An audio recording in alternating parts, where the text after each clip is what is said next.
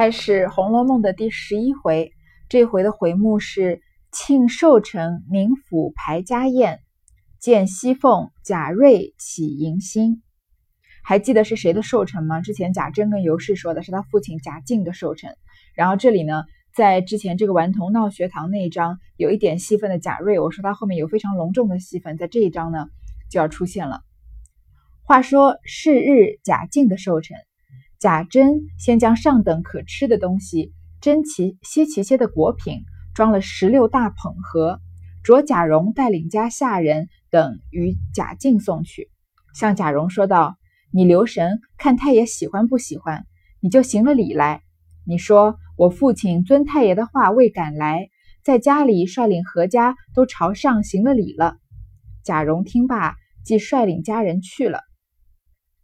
贾珍啊，将最好的可以吃的东西，还有珍奇的果品啊，装了十六个大捧盒，你看多么隆重。然后让贾蓉带着家里下人给贾静送过去，因为贾静已经说了，我生日那天你千万别来，也不要让人给我磕头，对吧？他可以拒绝他的儿子，但他没办法拒拒绝自己的孙子呀，因为这个呃父子父子的关系都是有一些微妙的，但是再隔了一代呢，就多了一些疼爱了，所以让贾蓉送过去肯定是没问题的。贾珍就跟贾蓉说啊，你要看你太爷喜欢不喜欢，太然后呢，你就要跟他行礼磕头，然后你顺便跟他说呢，呃，我的父亲就是我呀，因为你说了不能来，所以我就没来。然后我们在这里呢，全家都朝上行了礼了，都就是朝着可能他这个那个道观的方向行了礼了，就相当于是给贾贾静拜了寿了，对吧？贾蓉就去了，这里渐渐的就有人来了，先是贾琏、贾强到来。先看了各处的座位，并问有什么玩意儿没有。家人答道：“我们爷原算计请太爷今日家来，所以并未敢预备玩意儿。今日听见太爷又不来了，现叫奴才们找了一班小戏儿，并一档子打十番的，都在院子里戏台上预备着呢。首先来拜访的呢是贾琏和贾强，还记得贾强吗？在玩头闹学堂那章也有出现的，他跟这个。”贾蓉相当于是一起长大的，但是后来因为跟贾蓉走得太近，有风言风语，所以贾珍就让他出去自立门户了。然后呢，他们一来就问有什么玩意儿没有？他们哪是真心来给贾静拜寿的？他们只是主要是来玩的嘛。然后家里的仆人就说呢。我们爷就是贾珍，本来想请太爷一起今天回来家里的，就想让贾静回家来的。贾静这种一心修道的人，你觉得他过生日他会想要搞那种很热闹的，就是歌舞啊、戏剧吗？当然不会，因为贾珍原来以为贾静会回来，所以什么都没敢请。但是呢，前天听说太爷又不来了，所以才临时叫奴才们找了一班小戏儿，就是演演戏、唱戏的，还有一档子打十番的。这个打十番呢，呃，应该是传在江南的。一种就是戏戏曲的演唱风格，然后呢，在江在南方和北方啊都有这个不同的这个风格。它之所以叫打十番呢，因为它用了很多这种打击乐器，当然它也有用管弦乐器，但是一般的嗯戏剧主要是以这个管弦乐器为管弦乐器为主的嘛，而这个打十番呢。的打击乐器比较丰富，有这种什么锣鼓，还有拔铃之类的东西。然后锣还有分各种锣，然后鼓也有分各种鼓，大鼓、小鼓什么的，所以叫做打十番，应该就是非常热闹的一个东西。伺候邢夫人、王夫人、凤姐儿、宝玉都来了，贾珍并尤氏接了进去。你看这个大户人家的规矩是什么？来了贾琏和贾强的时候，他们就是。肯定来接他们的就不会是女眷，而这个邢夫人、王夫人、凤姐、宝玉，宝玉 就基本上算半个女眷了，对吧？他都跟女孩子在一起的。他们来呢，就是贾珍和尤氏一起接进去。贾珍和尤氏是主人，所以这个见就是把他们接进去没有关系。但是这些嗯荣国府来的这些女眷啊，不可能不可能跟来拜访的男客人直接见到面的。当然，贾琏应该是没关系，贾琏本来就是王熙凤的老公嘛。但是贾强这样的人可能就不太方便见他们了。尤氏的母亲已先在这里呢，大家见过了，彼此让了座。贾珍、尤氏二人亲自递了茶，因说道：“老太太原是老祖宗，我父亲又是侄儿，这样日子原不敢请他老人家。但这个时候天气正凉爽，满园的菊花又盛开。”请老祖宗过来散散闷，看着众儿孙热闹热闹，是这个意思。谁知老祖宗又不肯赏脸。贾珍和尤氏啊，两个人递了茶给这个，嗯，一这些客人家的，就是邢夫人、王夫人、凤姐、宝玉他们。然后呢，就说什么呀？说老太太原是老祖宗是谁啊？就当然是说的这个史老太君，他当然是这个贾整个贾家宁国府、荣国府加起来辈分最大的嘛，他已经是宁国公、荣国公那一辈的了，所以他是呃辈分最大的。然后说他是老祖宗了，我父亲又是侄儿。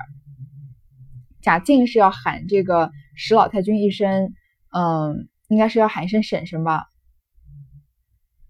对，具体具体要喊什么？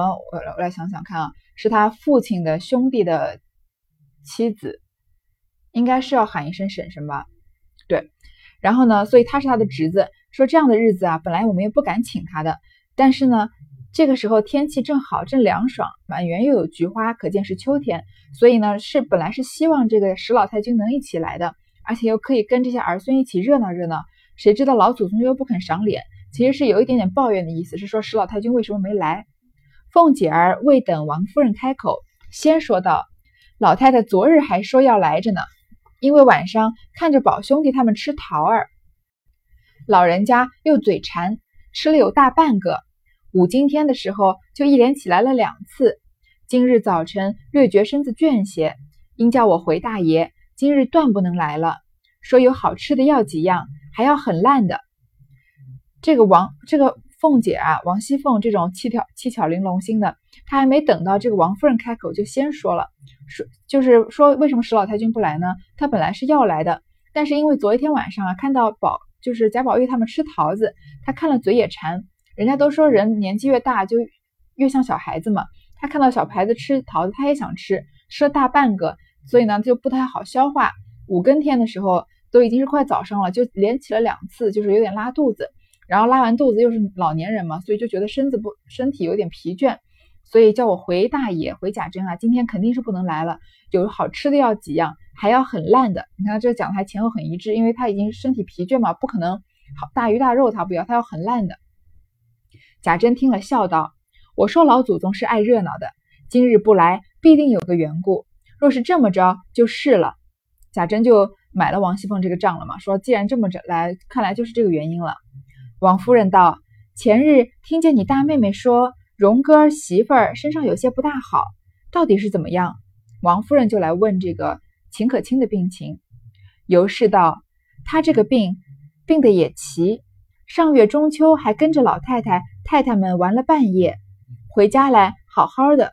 到了二十后，一日比一日较懒，又懒得吃东西。这将近有半个多月了，经期也有两个月没来。邢夫人接着说道：“别是喜吧？”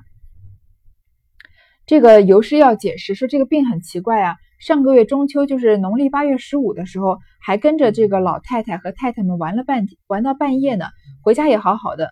但是到了二十以后呢，就是过了五天吧，就一天比一天懒，又懒得吃东西，已经过了半个多月了。可见这个时候是九月，对吧？嗯，农历的九月。然后经期有两个月没来，可见这个，嗯，贾珍和这个秦可卿的事情可能是发生在这个中秋到这个九月初之间。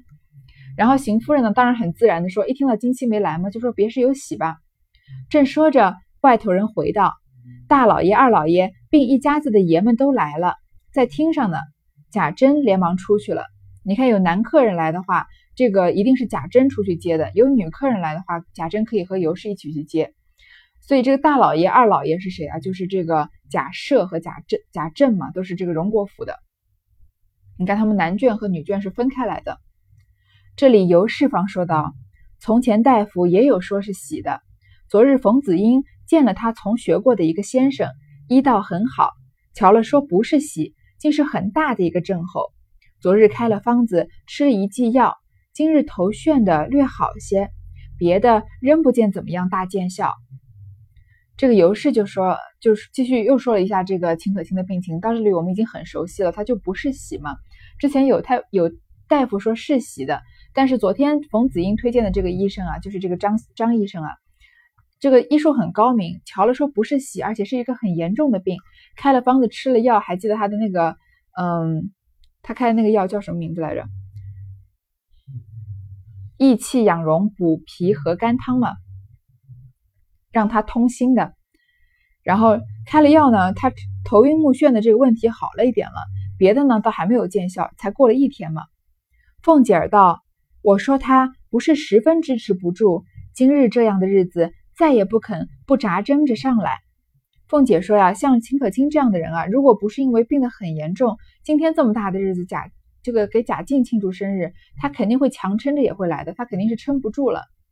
尤氏道：“你是初三日在这里见他的，他强扎针了半天，也是因你娘儿两个好的上头，他才恋恋的舍不得去。还记得贾宝玉见这个，嗯。”是不知道是贾宝是贾宝玉见秦钟的时候吗？这个王熙凤不是来这个宁国府的吗？那个时候来见他的时候啊，他是强强撑着的。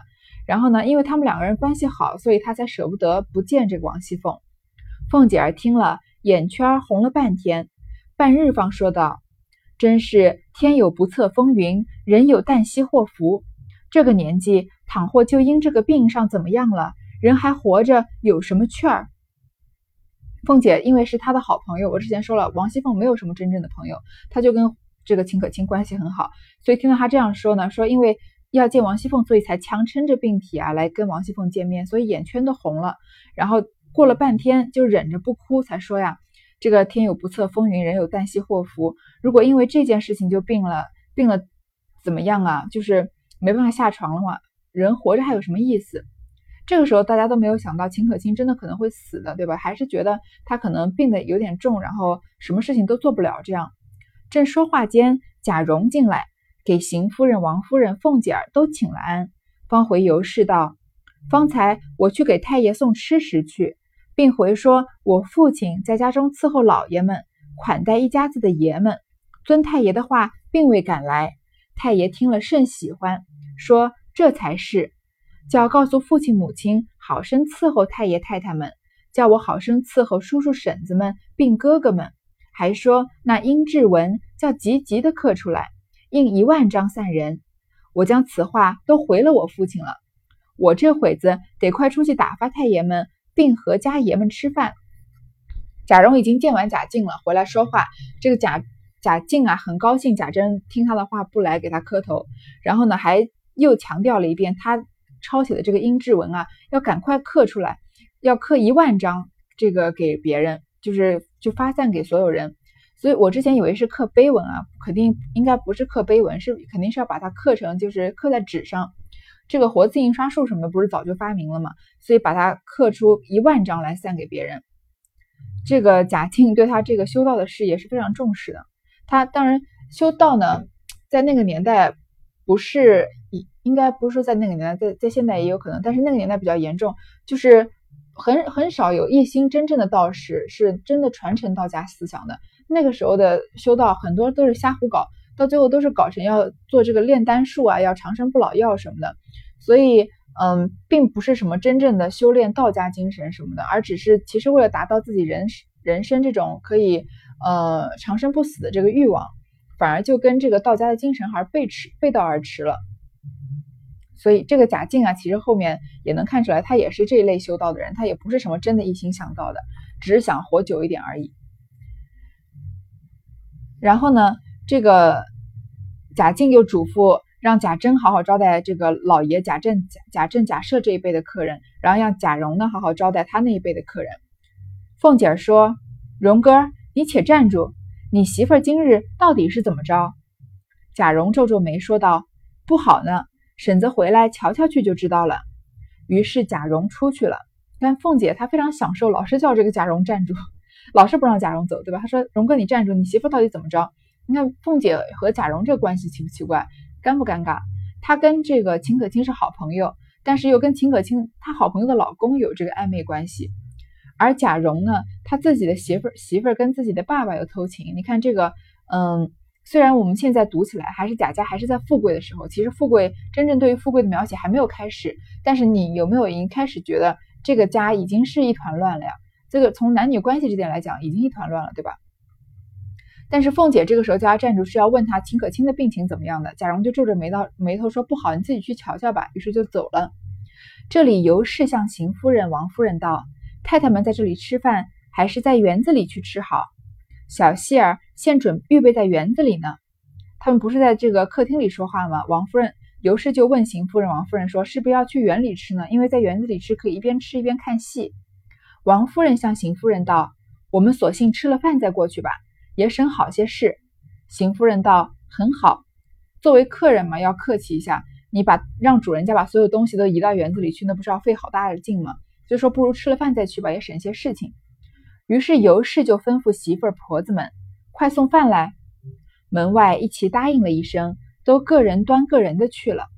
不多一时，摆上了饭。尤氏让邢夫人、王夫人并她母亲都上了座，她与凤姐儿、宝玉侧席坐了。你看，邢夫人、王夫人是客人，是尊贵的客人，而且比这个是跟这个她的丈夫一辈的，对吧？是王字旁的嘛，都嫁给这个，都是都是嫁给斜玉旁的嘛。然后她自己的妈妈当然是要坐上座，所以这三个人坐上座。这个尤氏呢，她因为是主人，所以她和这个凤姐儿跟这个草字草字头的这个呃媳妇儿，还有宝玉，因为年纪小嘛，在侧席坐了。邢夫人、王夫人道：“我们来原为给大老爷大老爷拜寿，这不竟是我们来过生日了吗？”邢夫人、王夫人就开玩笑说：“我们本来给贾静过生日的，对吧？他是应该做主席的，我们应该是做侧席的。现在我们做到做到主席来了，不就变成我们来过生日了吗？”凤姐儿说道：“这个人精又要来说了，大老爷原是好养静的，已经修炼成了，也算的是神仙了。太太们这么一说，这就叫做心到神知了。一句话说的满屋里的人都笑了起来。你看王熙凤虽然没念过什么书啊，但是她讲话特别有水平。她说，嗯，你看凤城人，就算连凤城一个不在现场的人啊，都把都让人觉得很舒坦。她说这个贾。”静啊，他已经这么多年都修到了，对吧？本来就是喜欢安静的，而且啊，他已经修到，已经修炼成了，修为已经够了，也能算作是神仙了。太太们，你们这么一说啊，就算是心到神知了。你们来给他拜寿呢，虽然他人不在，但他因为已经是神仙了嘛，所以你们心意到了呢，神仙也能知道，所以就是心到神知了，是也是双关语吧？然后满屋子里的人都笑起来了。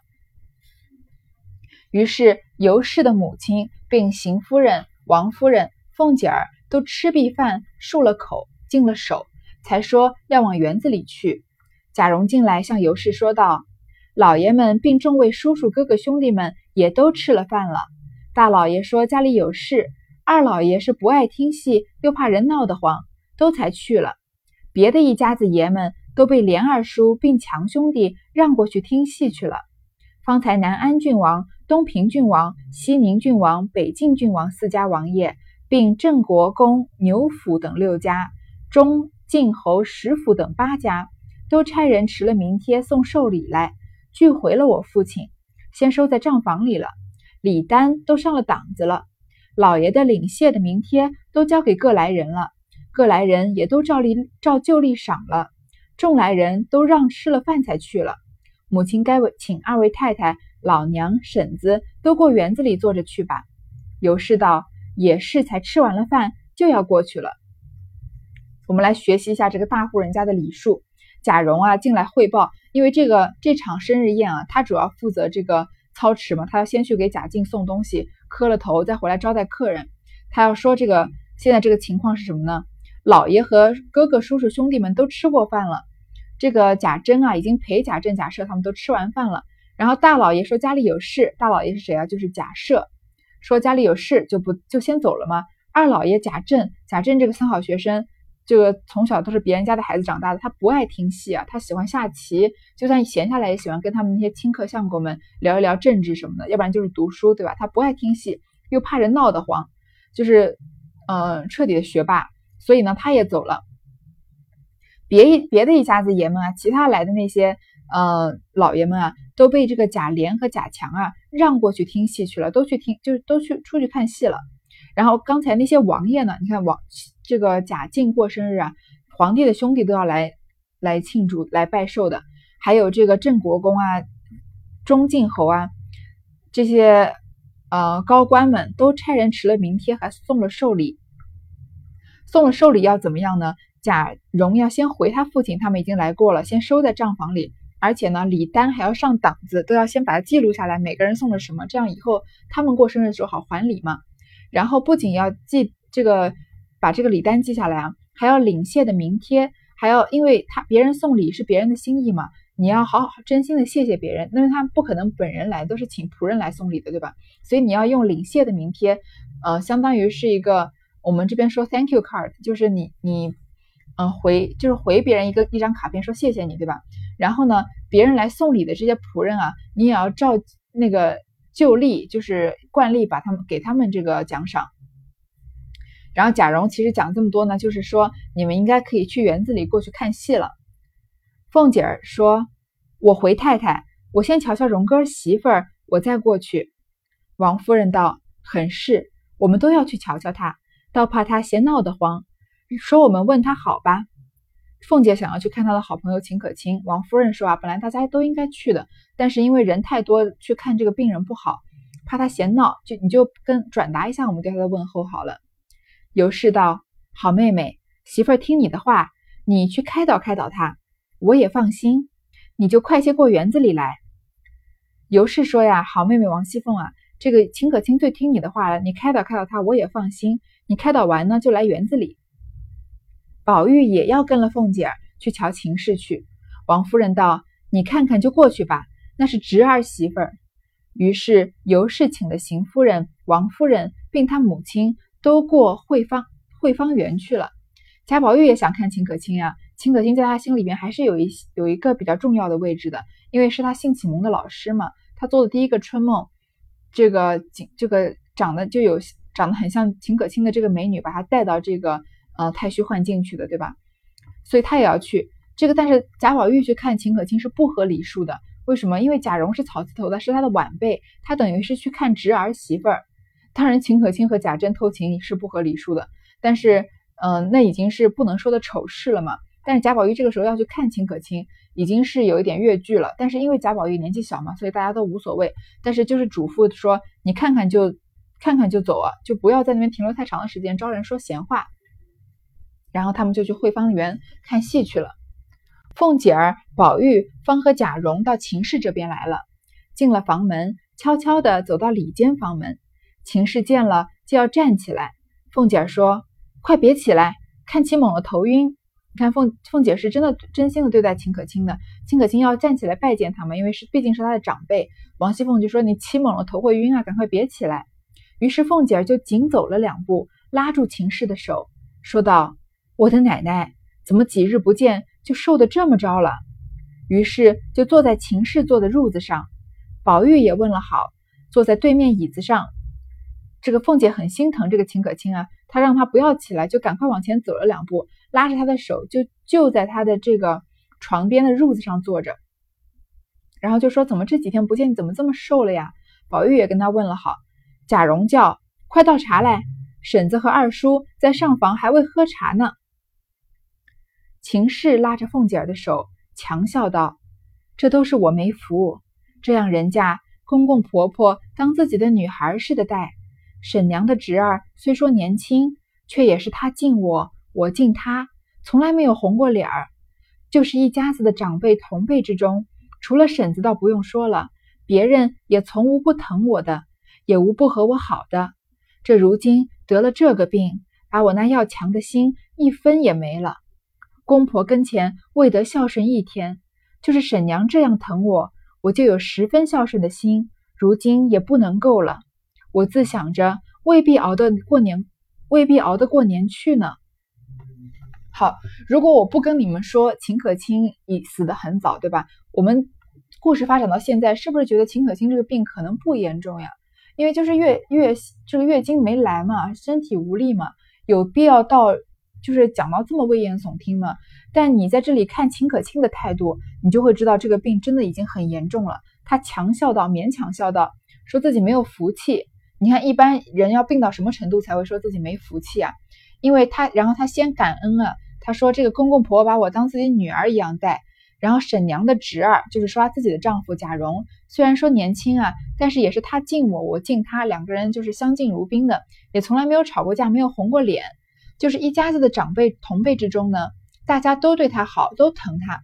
然后除了婶子倒不用说了，就是说王熙凤，你当然是跟我最好的，对吧？他们俩是最好的朋友。然后现在得了这个病啊，把我那要强的心一分也没了。就是再人再怎么要强啊，但是现在病成这样子，就一点也不要强了，就是因为都是什什么事情都要靠别人照顾他了嘛。说在公婆面前还没有孝顺一天，就是婶娘王熙凤啊，你这么疼我，我就想有十分孝顺的心。他虽然跟王熙凤是说用孝顺这个词，因为毕竟王熙凤是长辈嘛，但是其实是一种友情。说但是如今也不能够了，就没办法跟你这样，就是一起就是快快乐乐的继续下去。我想着呀，未必能熬得过年去呢。说不定熬不到这个，嗯，过年的时候呢。其实秦这个秦可卿自己的身体自己知道嘛，病人有这样消极的想法也是很正常的。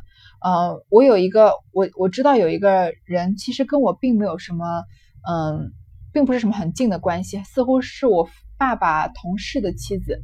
在我小时候曾经出去的时候见过他一面，就是记得他，嗯，训儿子的时候很凶，然后个性也蛮要强的。但是他后来得了癌症。然后在弥留的时候呢，我爸爸妈妈有去看他，我是没有去。但是我回来的时候，我妈妈就说呀，他就拉着我妈妈的手。然后其实你看，是同事的妻子，跟你根本就没有什没有什么很熟的。像他这么要强，这么会就是训自己儿子这么凶的人，突然拉着同事的妻子的手，就说你你，他说你出去求求那些医生，叫他们救救我啊！他们又不救我，他们就想看着我死，就是一直在这边，嗯，就就等于是想要抓住像救命稻草一样。可见这个人当时的当当人的这个弥留之际，他有很强的求生欲的时候，确实是没有什么要强的心了。所以真的有这种呃，我们看到有些外国的这些女作家、女演员啊，就是癌症病的快死的时候，有这个有人来看她，她还一定要化好妆，没有头发要戴好帽子或者戴好假发来迎接客人。这种这种心态真的是非常的怎么说，真是要强到顶了，对吧？然后秦秦可卿这个时候，所以他说他这个要强的心一分也没了，然后讲这些很消极的话，我觉得在这里是可以理解的。好，我们这回先读到这儿。